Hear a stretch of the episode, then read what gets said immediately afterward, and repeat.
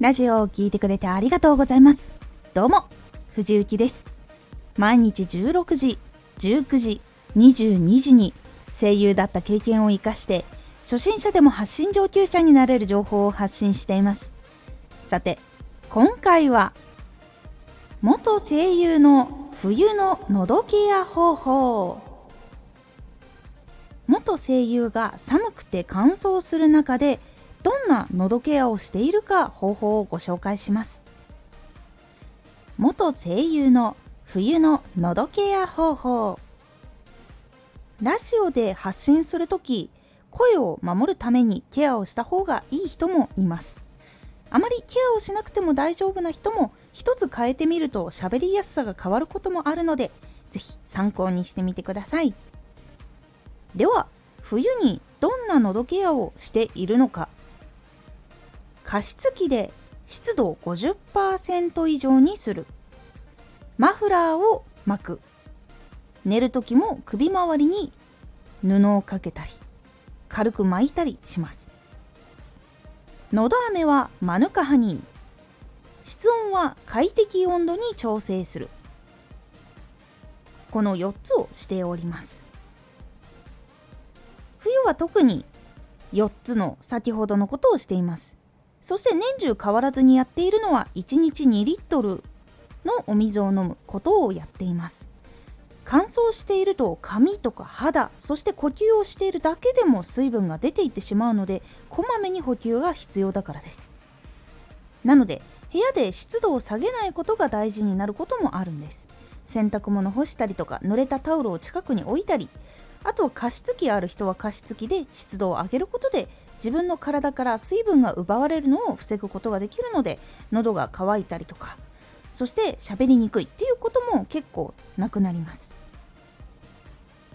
そして喉が冷えると周りの筋肉も固まりやすいのでうまく話せなくなることが多いんです。なので常に首を温めるようにしておくことで収録しやすくなります。のど飴は戦うマヌカハニーというのど飴を舐めています。これコンビニでもスーパーでも売っているのでおすすめです。普通にマヌカハニーを買うと高いのでそんなにたくさん買うっていうのは難しいっていう人多いと思うので風邪予防も含めて戦うマヌカハニーを私は舐めています。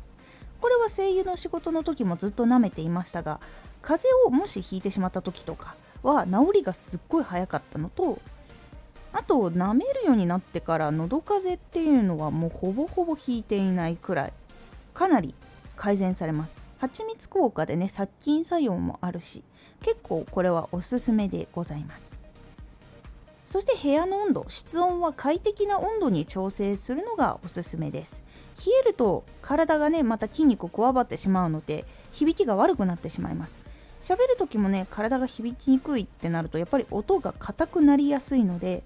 聞いている人もなんかちょっと違和感を感じることが多いのでできるだけ快適な温度にしておくってことが大事になります。あと汗かいたりとかちょっと寒かったりするとやっぱり体にもあまりいい影響っていうのがなかったりすることもあるのでできるだけ快適な温度にしておくっていうのをおすすめします。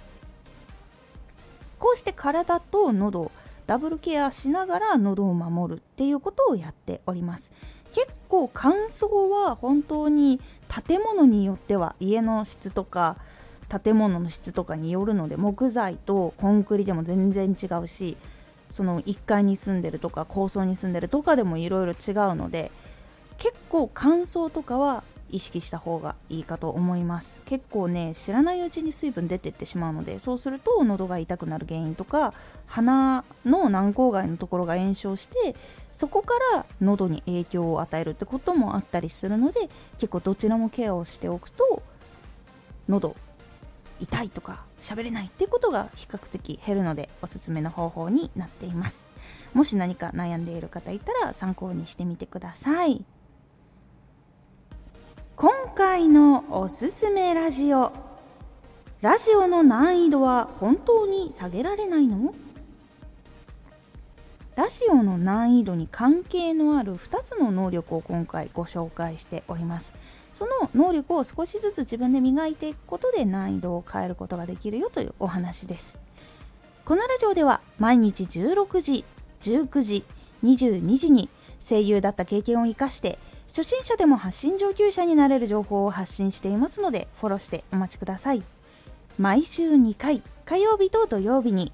藤雪から本気で発信するあなたに送るマッチョなプレミアムラジオを公開しています。有益な内容をしっかり発信するあなただからこそ収益化してほしい。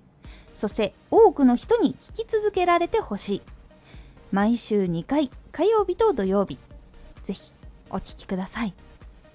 ツイッターもやってます。ツイッターでは活動している中で気がついたことや役に立ったことをお伝えしています。ぜひこちらもチェックしてみてね。コメントやれたいつもありがとうございます。ではまた!